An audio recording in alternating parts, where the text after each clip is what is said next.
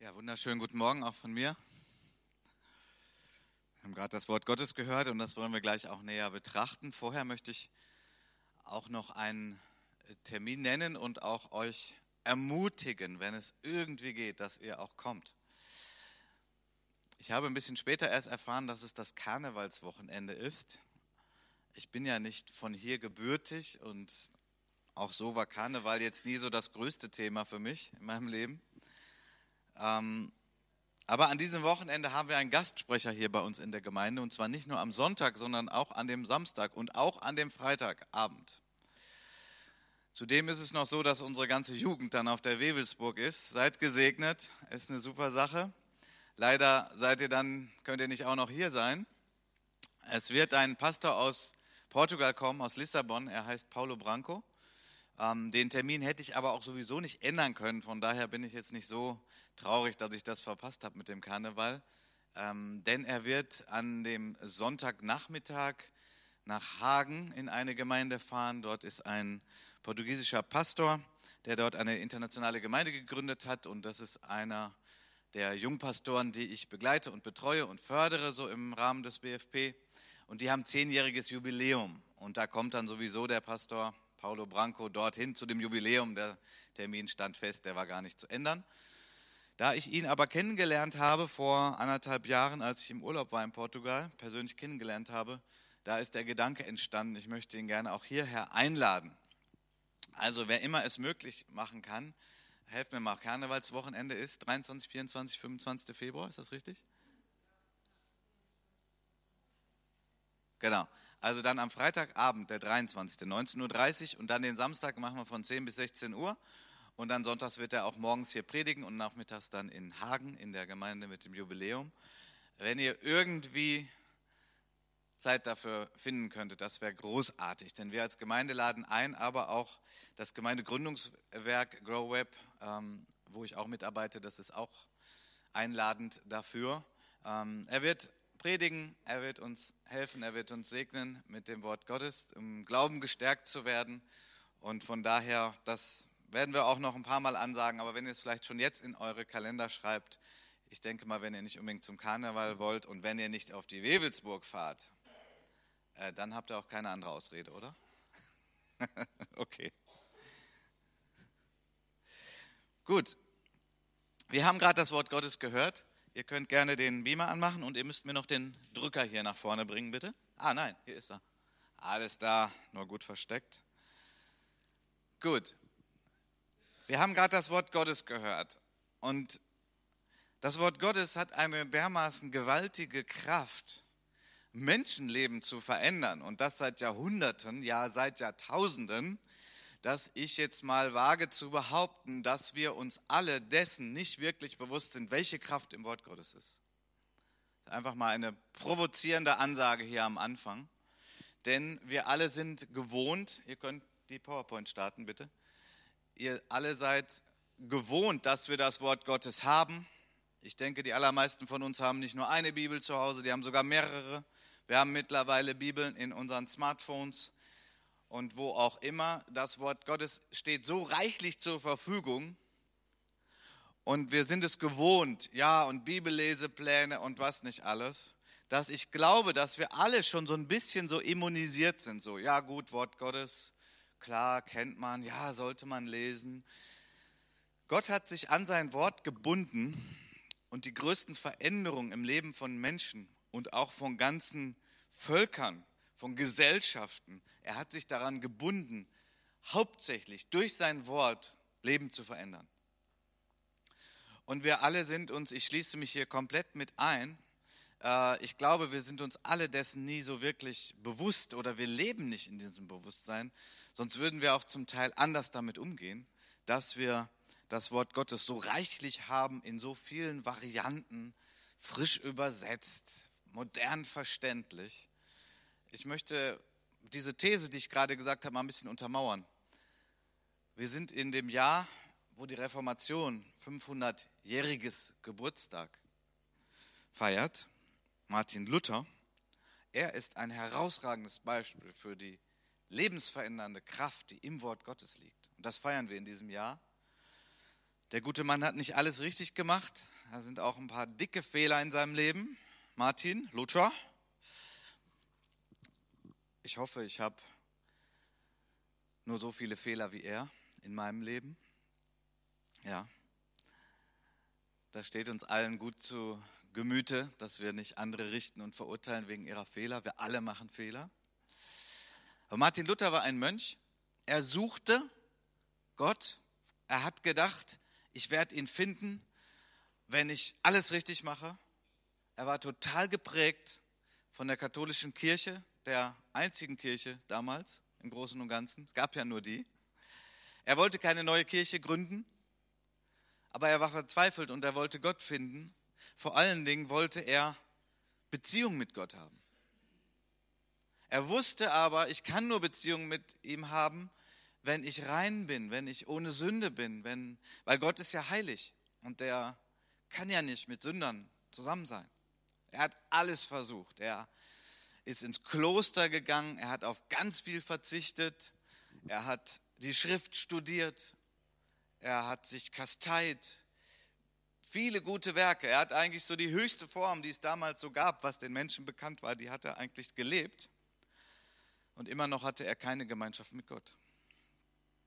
Er hatte keine Beziehung zu Gott. Er hat nur gewusst, es gibt Gott und der ist heilig und ich bin es nicht. Und tja, dann geht das ja wohl nicht. Und was hat Gott gemacht? Wie, wie passierte das, dass dieser Mensch, Martin Luther, dieser Mönch, wie ist das denn passiert, dass sein Leben sich radikal verändert hat? Und die Veränderung seines Lebens hat unsere Gesellschaft total verändert. Und die Auswirkungen haben wir bis heute. Überlegt mal all die, allein die Gebäude, die evangelischen Kirchengebäude, die es gibt in unserem Land. Die würde es heute nicht geben, wenn Martin Luther nicht durch das Wort Gottes Gemeinschaft mit Gott bekommen hätte. Und so weiter und so weiter. Da gibt es ja dadurch Kindergärten und diakonische Werke und was nicht alles und was nicht alles. Äh, ich habe jetzt gerade nicht gesagt, dass da alles richtig ist in der evangelischen Kirche. Versteht mich nicht falsch. Bei uns ist übrigens auch nicht alles richtig. Wir lernen alle immer noch, ja. Aber es geht mir gerade um den Punkt, welche Kraft im Wort Gottes ist, dass wenn wir das mit gutem Herzen lesen, wenn wir sagen, boah, das, da möchte ich irgendwie darüber Gott erkennen und Gott verstehen und Gemeinschaft mit Gott haben, dann kann Leben dermaßen massiv verändert werden durch die Gemeinschaft mit Gott, dass es dein Leben auf den Kopf stellt. Dein Leben verändert. Ich schaue so gerade in ein paar Gesichter von Menschen, bei denen ist das passiert. Das ist jetzt kein Martin Luther, aber das sind Menschen, die hier heute sitzen, die waren vor drei Jahren hier noch nicht in der Gemeinde. Wieso sind die denn jetzt hier? Ja, weil wir so toll sind und so lieb und so nett. Gut, ich hoffe, wir sind nett, aber das ist nicht der Grund, warum die jetzt hier sitzen. Der Grund ist, dass Gott ihnen begegnet ist durch sein Wort und dass sie verstanden haben, Gott liebt mich, er, er möchte Gemeinschaft mit mir haben und ich kann Gemeinschaft mit ihm haben durch sein Wort. Deswegen sitzen die heute hier. Das ist großartig. Gott macht das. Gott macht das auch heute, wenn du das möchtest. Das hat ganz viel damit zu tun, ob du das möchtest und ob du dein Herz irgendwie dafür öffnest. Das hat ganz viel damit zu tun, weil Gott ist ein Gentleman. Ja? Er ist freundlich. Gott lädt ein. Gott manipuliert nicht, Gott zwingt nicht, Gott missbraucht nicht. Er wird nicht deinen Willen einfach übergehen. Er kommt nicht zu dir und er tritt die Tür ein und sagt, du musst jetzt an mich glauben. Nein, das macht er nicht, sondern er bittet dich. Das ist unglaublich, oder? Der allmächtige Gott, der Schöpfer von Himmel und Erde, er befiehlt Myriaden von Engeln, was sie tun sollen. Er kann mit einem Wort Galaxien erschaffen. Und er sagt trotzdem, ich werde nicht bei dir die Tür eintreten sondern ich klopfe an. Ich frage dich, möchtest du Gemeinschaft mit mir haben? Deswegen hat es auch immer mit unserem Willen zu tun, ob wir uns dafür öffnen, ob wir das wollen, ob wir das begehren. Das ist ein Wirken des Geistes Gottes, wenn das im Menschen passiert, dass Menschen sagen, ich möchte das, ich möchte Gott verstehen, ich möchte in seinem Wort Gott begegnen, ich, ich will das irgendwie begreifen. Herr, hilf mir. Wenn das gerade so in deinem Herzen ist, dann kannst du Gott schon danken, weil der Geist Gottes wirkt gerade an dir. Wir haben gerade einen Text gehört aus dem ersten Brief vom Apostel Johannes. Und ich beginne heute eine kleine Predigtreihe, wahrscheinlich vier Predigten. Und ich habe das Ganze überschrieben, das Vermächtnis des Apostels Johannes. Heute geht es um Gott und ich, tiefe Freude.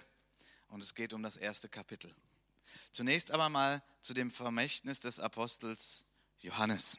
Das klingt ja cool, oder? Gewaltig. Das Vermächtnis des Apostels Johannes. Das ist es auch. Das ist es wirklich. Ich weiß gar nicht, wie ich das versuche, euch mal so richtig schmackhaft zu machen, so wie was das eigentlich bedeutet, dass wir diesen Brief haben vom Apostel Johannes. Nochmal, ich kenne das und ich bin da selber mit in diesem Problem. Man ist so, oh ja, haben wir doch und 1. Johannes und schon dreimal gelesen oder fünfmal oder zehnmal. Wenn ich euch jetzt sagen würde, ihr Lieben, ich habe einen Brief gefunden von einem Mann,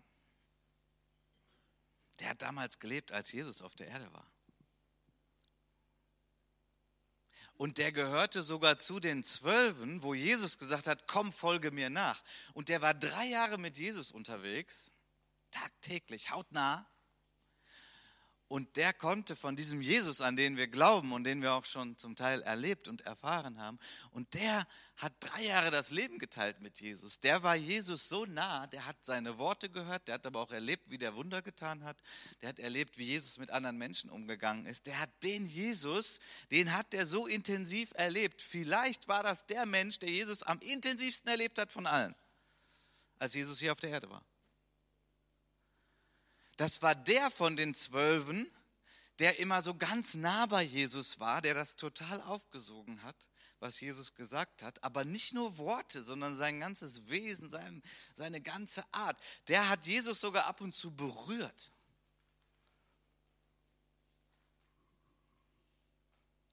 Und wisst ihr was, dieser Mann, der ist natürlich schon tot, weil das ist ja 2000 Jahre her. Aber wir haben einen Brief gefunden von dem. Der hat was aufgeschrieben. Der hat aufgeschrieben, was ihm das Wichtigste ist, als der ungefähr 90 Jahre alt war. Da hat der nochmal einen Brief geschrieben, weil er wusste ja auch, er wird irgendwann sterben. Und er hat uns nochmal was hinterlassen.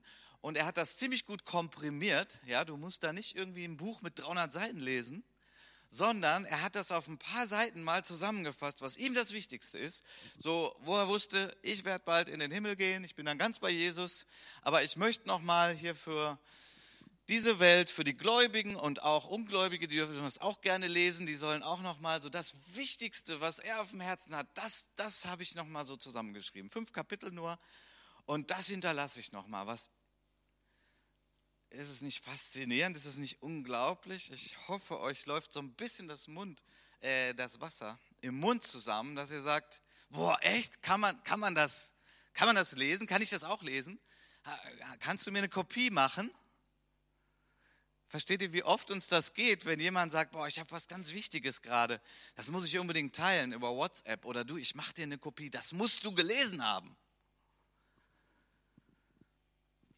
Wir haben diesen Brief von Johannes. Ungefähr 90 Jahre alt ist er. Er weiß, seine Zeit ist bald zu Ende. Dieser Mann hat so viel erlebt und so viel durchgemacht. Und zwar das Entscheidendste und Wichtigste, er war mit Jesus zusammen. Dieser Mann hat unglaublich fröhliche, begeisternde Dinge erlebt. Er hat erlebt, wie die Wunder passierten. Der hat erlebt, wie Menschen geheilt wurden, wie Tote auferweckt wurden durch Jesus. Dieser Mann hat unglaublich schwere Dinge durchgemacht.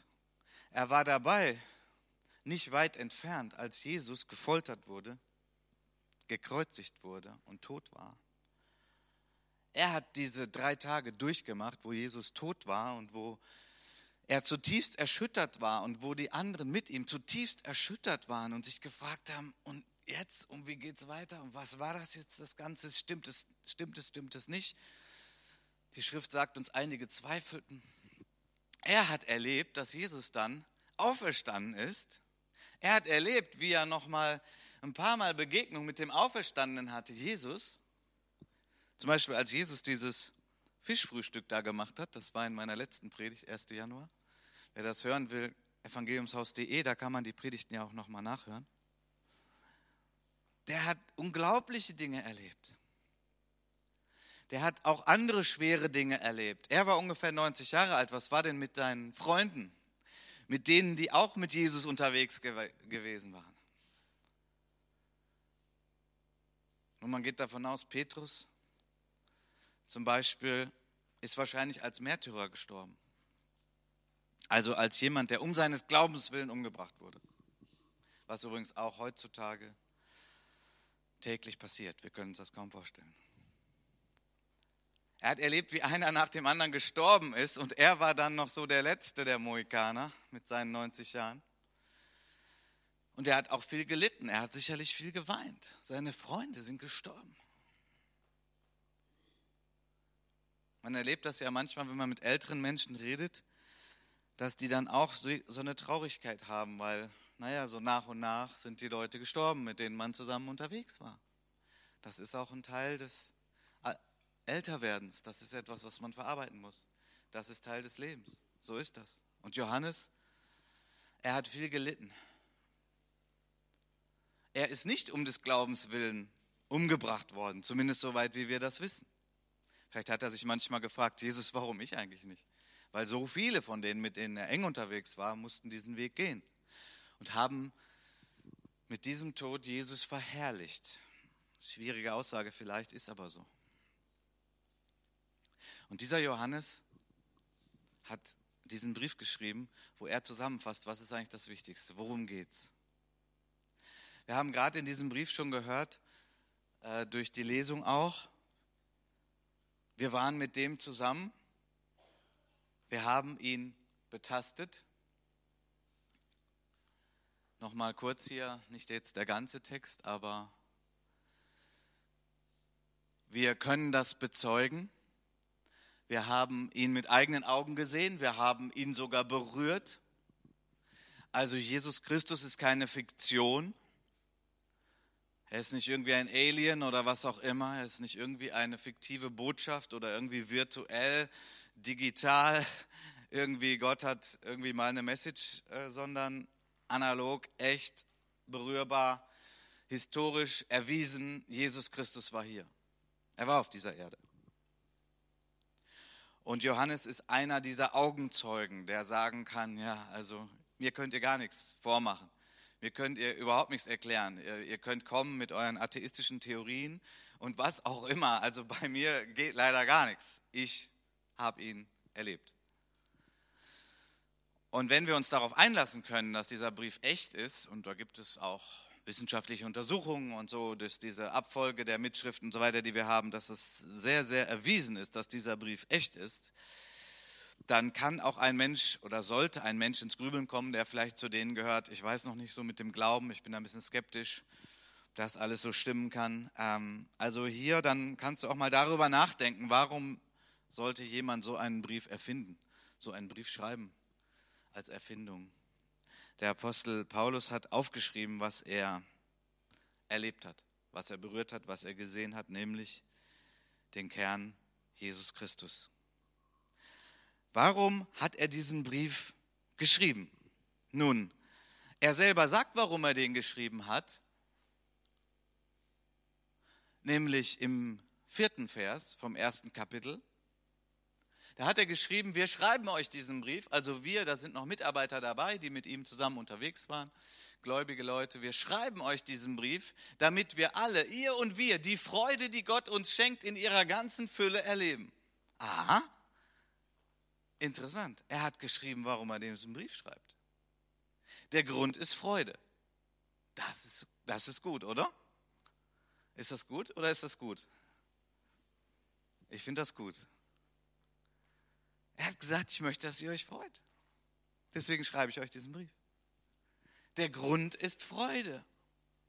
Seine Motivation war Freude. Ich habe gerade gesagt, er hat unglaublich Schweres durchgemacht. Das stimmt auch. Da nehme ich keine Zeile weg.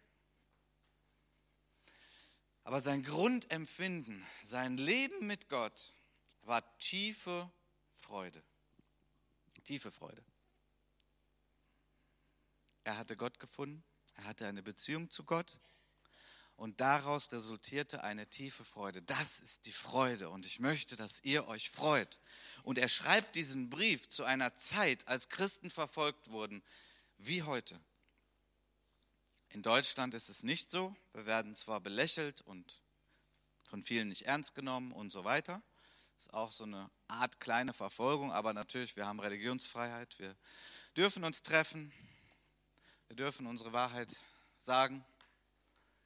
Hier ist doch noch nicht wirklich Verfolgung, aber der Apostel Johannes schreibt diesen Brief, als Verfolgung war, als Christen verfolgt wurden, verleumdet, hintergangen, schlecht drüber geredet, schlechte Gerüchte, benachteiligt durch die Gesellschaft bis hin zu Verfolgung, bis hin zu körperlichen äh, Folterungen und Mord durch die Staatsgewalt. In dieser Zeit schreibt er, ich schreibe euch diesen Brief, damit ihr Freude habt, so wie ich Freude habe. Nun, Freude ist ja nun ein Wort, ja, das ist so ein, was ist das eigentlich? Ich frage euch mal, was ist denn eigentlich Freude? Ein Gefühl. Freude ist ein Gefühl. Was ist das für ein Gefühl? Was ist Freude?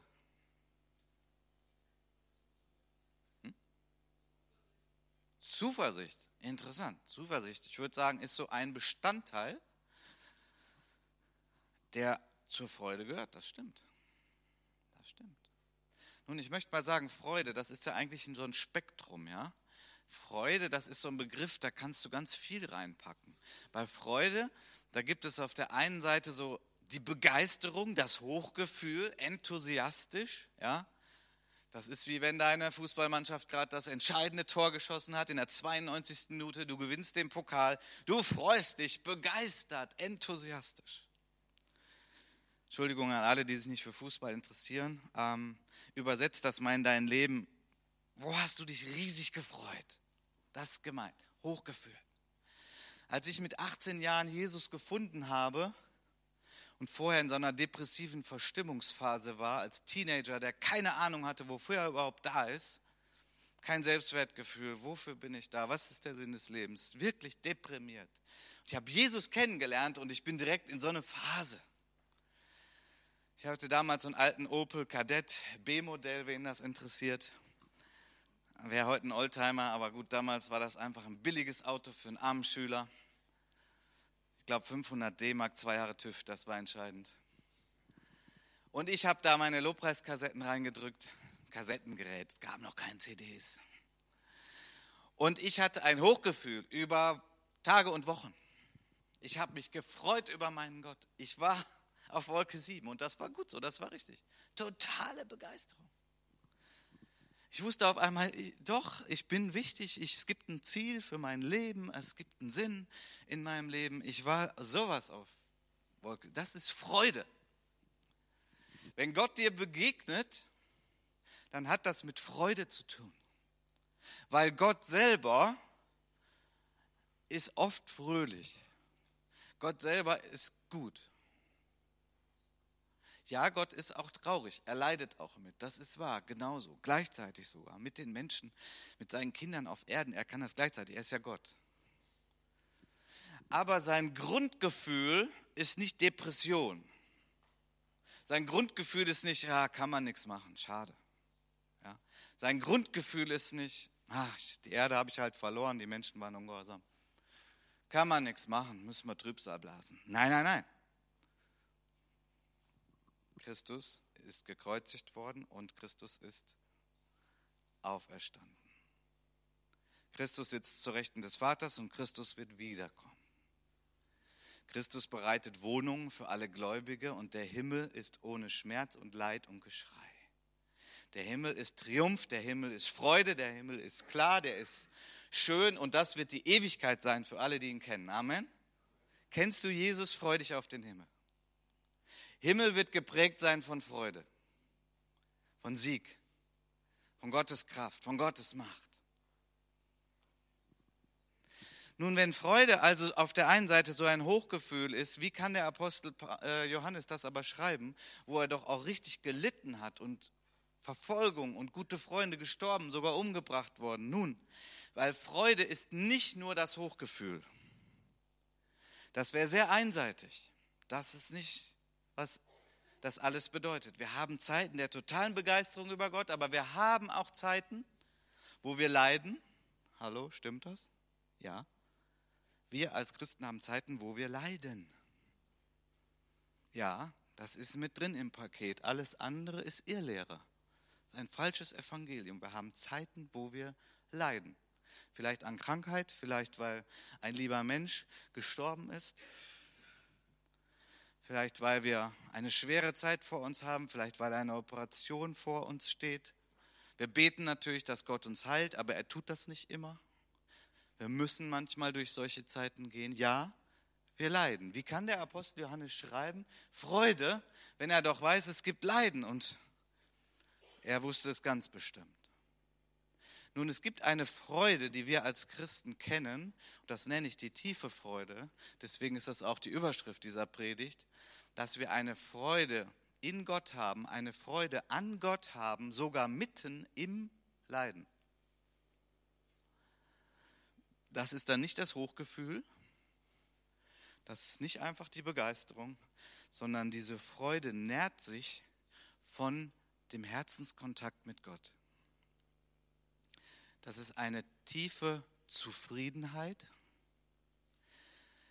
Das ist, das ist diese Freude, die darin besteht, dass ich weiß, ich war ein umherirrender, verlorener Mensch aber Gott durch seine Gnade hat mich in sein Haus zurückgebracht. Das ist Freude. Wir waren alles verlorene Söhne, verlorene Töchter. Wir sind alle in der, hier auf der Erde in unserem Leben umhergerannt, umhergelaufen, gesucht, was ist das Richtige, was ist das Falsche, was soll ich tun, was ist Glück, was ist Freude, was ist das Ziel meines Lebens. Wir haben das eine oder andere ausprobiert. Menschen suchen Glück und Freude in Beziehungen oder in Reichtum oder in Karriere oder in Vergnügungen ohne Ende. Spaß, Spaß, Spaß. Und Menschen finden in diesen Dingen Freude für eine gewisse Zeit. Aber all diese Dinge werden blass. All diese Dinge verlieren ihre Begeisterung. All diese Dinge verlieren ihre Freude. All diese Dinge verblassen. Und dann fragt sich der Mensch, okay, was mache ich jetzt? Da muss ich das steigern, was ich habe. Und dann geht das in irgendwelche Süchte irgendwann, Abhängigkeiten. Menschen sind dadurch abhängig, entweder von ihrer eigenen Leistungsfähigkeit bei Karriere, bei Erfolg, Menschen sind abhängig von der Zinsentwicklung oder dem Goldpreis, weil ihr Glück im Reichtum besteht. Oder Menschen sind abhängig von anderen Menschen, weil sie sagen, mein Glück liegt ja total in den Beziehungen, den ich habe. Mein Ehepartner, das ist mein größtes Glück. Ja, ich möchte an dieser Stelle sagen, ich will dir das gar nicht nehmen. Sei froh, genieß deinen Ehepartner. Hab dein Glück darin nur, das allergrößte Glück und die größte Freude sollte nicht liegen in einem Menschen, der auch irgendwann stirbt. Ist das zu hart gerade? Ich möchte ja dahin, was der Apostel Johannes uns schreibt. Er sagt, die größte Freude ist deine Beziehung zu dem ewigen Gott.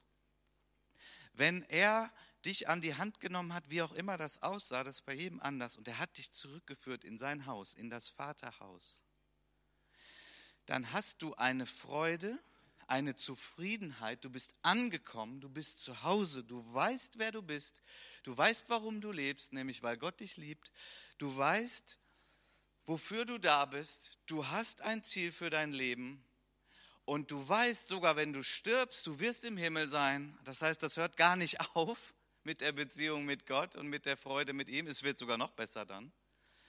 Und wenn du das weißt, dann hast du eine Freude in dir, die dir niemand nehmen kann. Die dir niemand nehmen kann. Niemand. Nicht die Zinsentwicklung, nicht deine Gesundheit oder vielleicht auch mal fehlende Gesundheit. Niemand kann dir diese Freude nehmen. Das ist die tiefe Freude, die Gott schenkt. In Zeiten der Begeisterung und sogar mitten im Leid weiß ich, ich bin geliebt, Gott ist da, er ist für mich, er hört mir zu, er schenkt mir seine Gegenwart.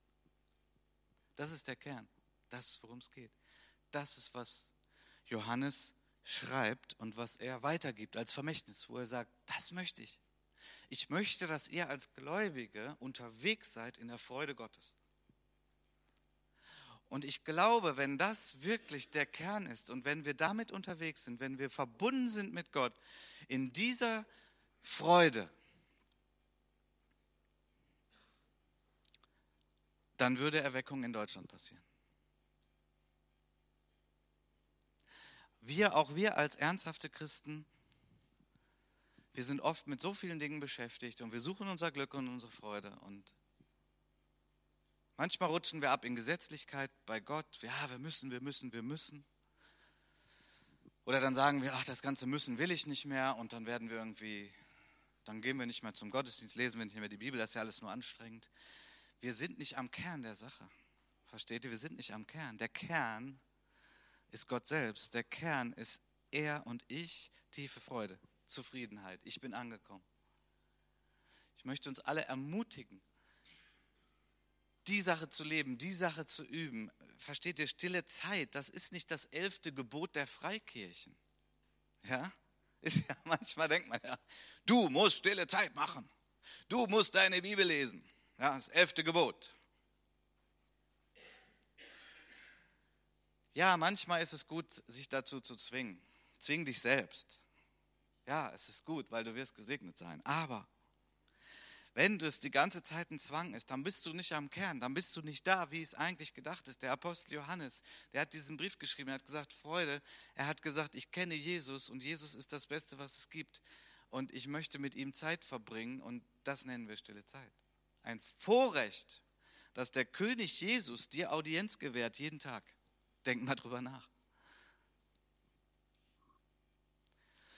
Nun ist es so, dass diese Freude, die wir von Gott geschenkt bekommen und in der wir unterwegs sind, dass diese Freude getrübt wird. Oh oh. Ja, aber das ist interessant, der Zusammenhang unseres Textes. Okay, nochmal kurz zu dieser Bibelstelle hier, bevor wir dann zu der Trübung kommen. In Johannes 16 spricht Jesus, da war er noch hier auf der Erde, da hat er das gepredigt zu seinen Jüngern, da spricht er von Freude und er spricht von Leiden. Hä? Wie, was jetzt? Ich will Spaß, ich will Freude. Interessant, Jesus spricht von Freude und von Leiden, ganz nah beieinander. Er sagt, wahrlich, wahrlich, ich sage euch, ihr werdet weinen und wehklagen, aber die Welt wird sich freuen. Oh, das hört sich gerade nicht nach Freude für die Christen an. Jesus hat das aber gesagt und um christliche Freude zu verstehen, müssen wir das mit auf dem Schirm haben. Ihr werdet trauern, doch eure Traurigkeit soll in Freude verwandelt werden. Wie ist es denn? Jetzt bringt er einen interessanten Vergleich. Vers 21 aus Johannes 16. Wenn eine Frau gebiert, so hat sie Traurigkeit. Stimmt das, ihr Mütter? Also sorry, ich habe da keine Erfahrung. Also ich nenne das jetzt mal Geburtsschmerzen, ja. Und wie gesagt, ich spreche sprech gerade wie der Blinde von der Farbe. Aber okay, ich war auch viermal dabei. So, wenn eine Frau gebiert, hat sie Traurigkeit, sie hat Schmerzen, Geburtsschmerzen, weil ihre Stunde gekommen ist. Wenn sie aber das Kind geboren hat, denkt sie nicht mehr an die Angst, um der Freude willen, dass ein Mensch in die Welt geboren ist. Stimmt das, ihr Mütter? Ja. So habt auch ihr nun Traurigkeit. Ich werde euch aber wiedersehen und dann wird euer Herz sich freuen und niemand soll eure Freude von euch nehmen. Niemand soll eure Freude von euch nehmen. Jesus, kurz vor dem Kreuz ist das, sagt er, jetzt wird es ganz hart, Das ist jetzt keine Begeisterung gerade, keine überströmende, überfließende Freude, was vor mir liegt, sagt Jesus. Das ist mit das Heftigste, was es gibt. Verleumdet, angespuckt, gemartert, gefoltert, gekreuzigt. Getrennt von Gott, dem Vater. Vielleicht der Höhepunkt des Ganzen. Entehrt bis zum Anschlag. Verraten und verlassen von den engsten Freunden. Zum Teil von denen, mit denen er drei Jahre unterwegs war. Ich kenne den nicht.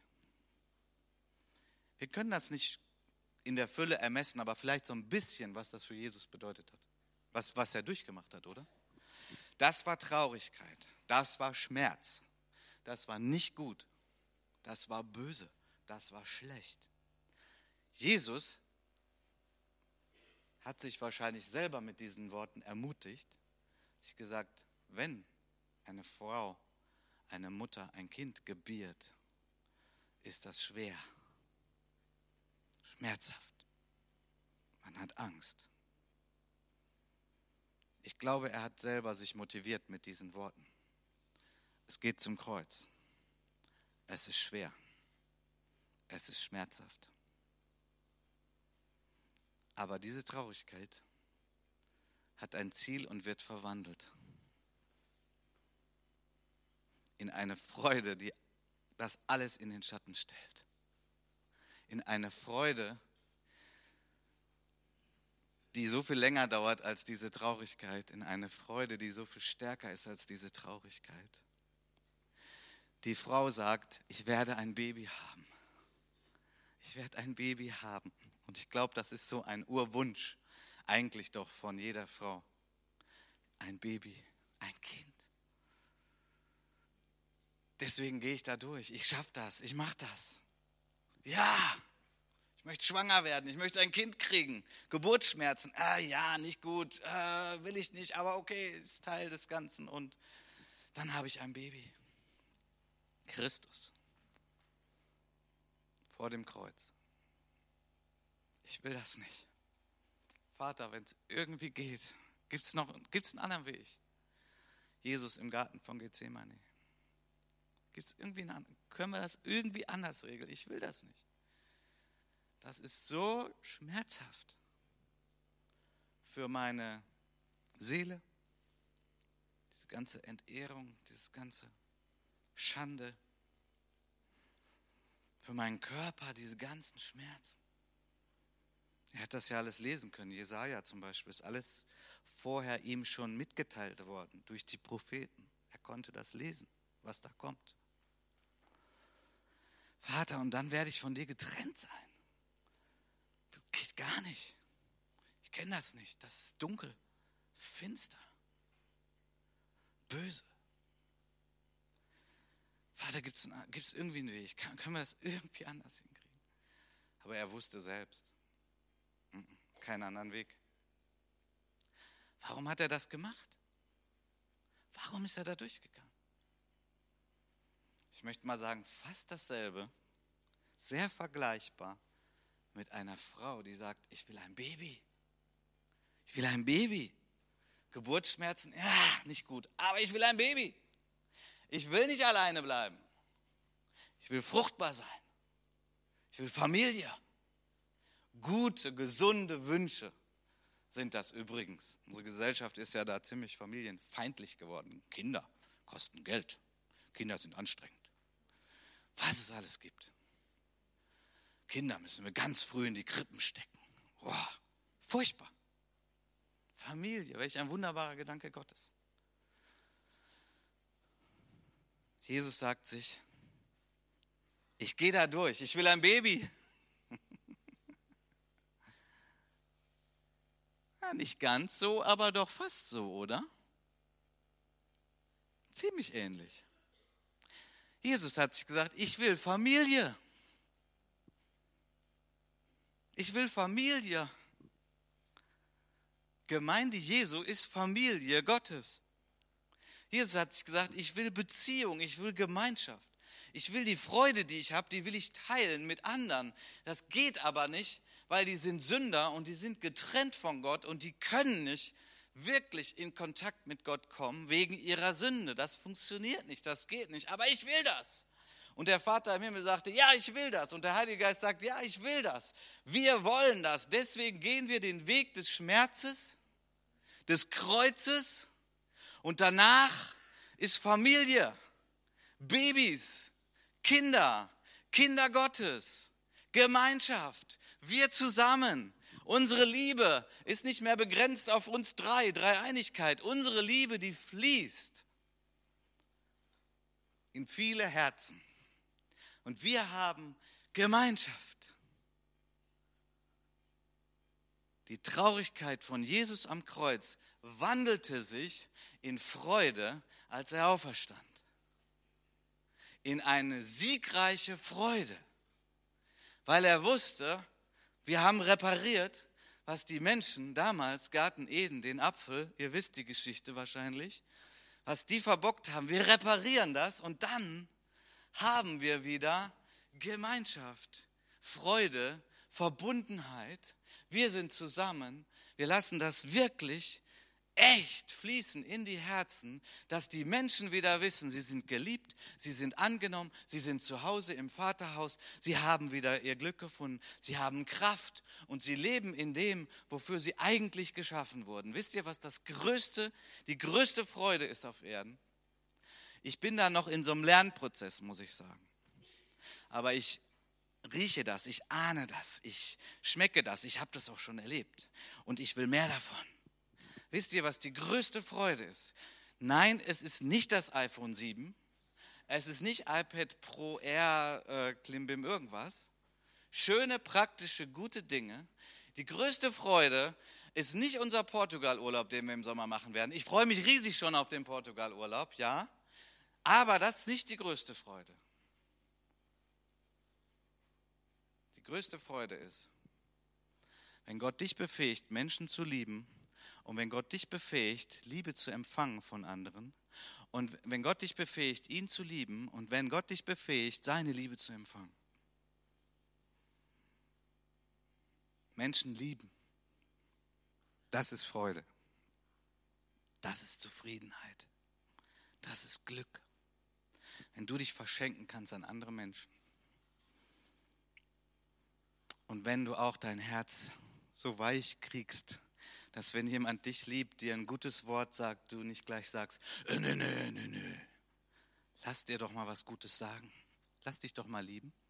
Lass dich doch mal in den Arm nehmen. Dafür sind wir geschaffen. Und das ist Glück und das ist Freude. Das ist Freude. Das ist das Größte. Das ist das Beste, das ist das Wichtigste, das ist das Leben. Andere zu lieben und sich lieben lassen. Wie geht das? Du brauchst die Liebe von Gott weil sonst ist der Tank so schnell leer. Ich kenne das. Ich glaube, du auch. Ja, aber der hat mich so verletzt. Ja, passiert, leider. Menschen halt. Passiert jedem von uns. Wir haben da nur so einen schiefen Blick. Wir wissen immer, was Leute uns angetan haben und wir sehen so wenig, was wir anderen angetan haben. Haben wir alle ein bisschen schiefen Blick. Aber die Liebe lehrt uns und die Liebe hilft uns. Die Liebe ist das Größte. Die Liebe ist das Wichtigste. Das ist die größte Freude. Und ich möchte jetzt den Matti bzw. Lobpreisteam bitten. Wir sind auf der Zielgerade dieser Predigt.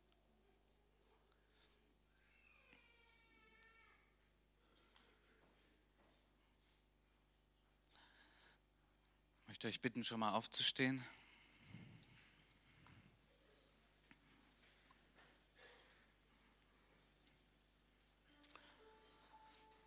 Während wir noch instrumental jetzt die Musik hören,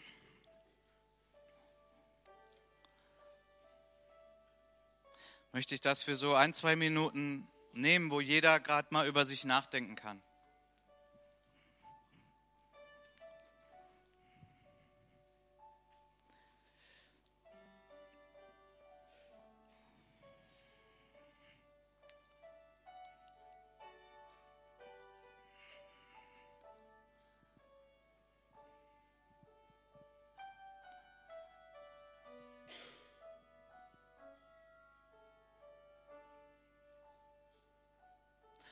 Möchte dich einfach fragen, liebst du Gott? Liebst du deinen Nächsten? Liebst du dich selbst?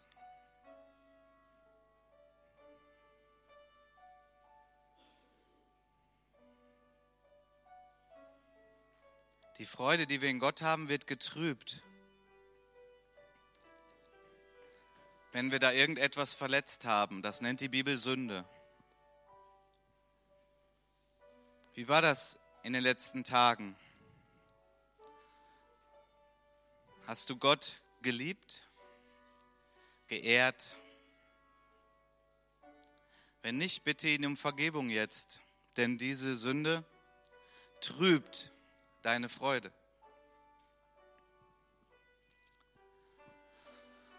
Wie war das in den letzten Tagen? Hast du den Nächsten geliebt?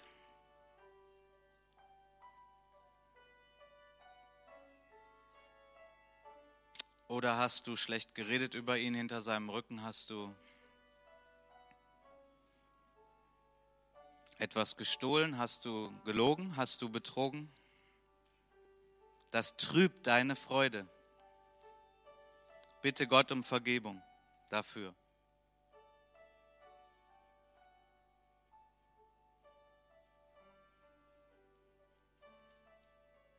Wie bist du mit dir selbst umgegangen in den letzten Tagen? Gott sagt, ich liebe dich und du sollst diese Liebe auch leben. Bist du gut mit dir umgegangen oder Hast du dich selbst abgelehnt, verachtet, schlecht geredet? Das trübt deine Freude. Dann bitte Gott um Vergebung.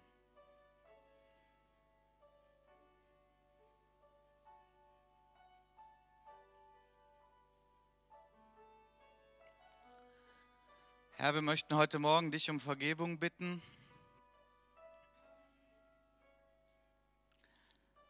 wo wir deine Gebote, die ja gute Weisungen für unser Leben sind, missachtet haben, gebrochen haben, übertreten haben. Herr, wir bitten um deine Hilfe, die Neuerfüllung durch deinen Geist.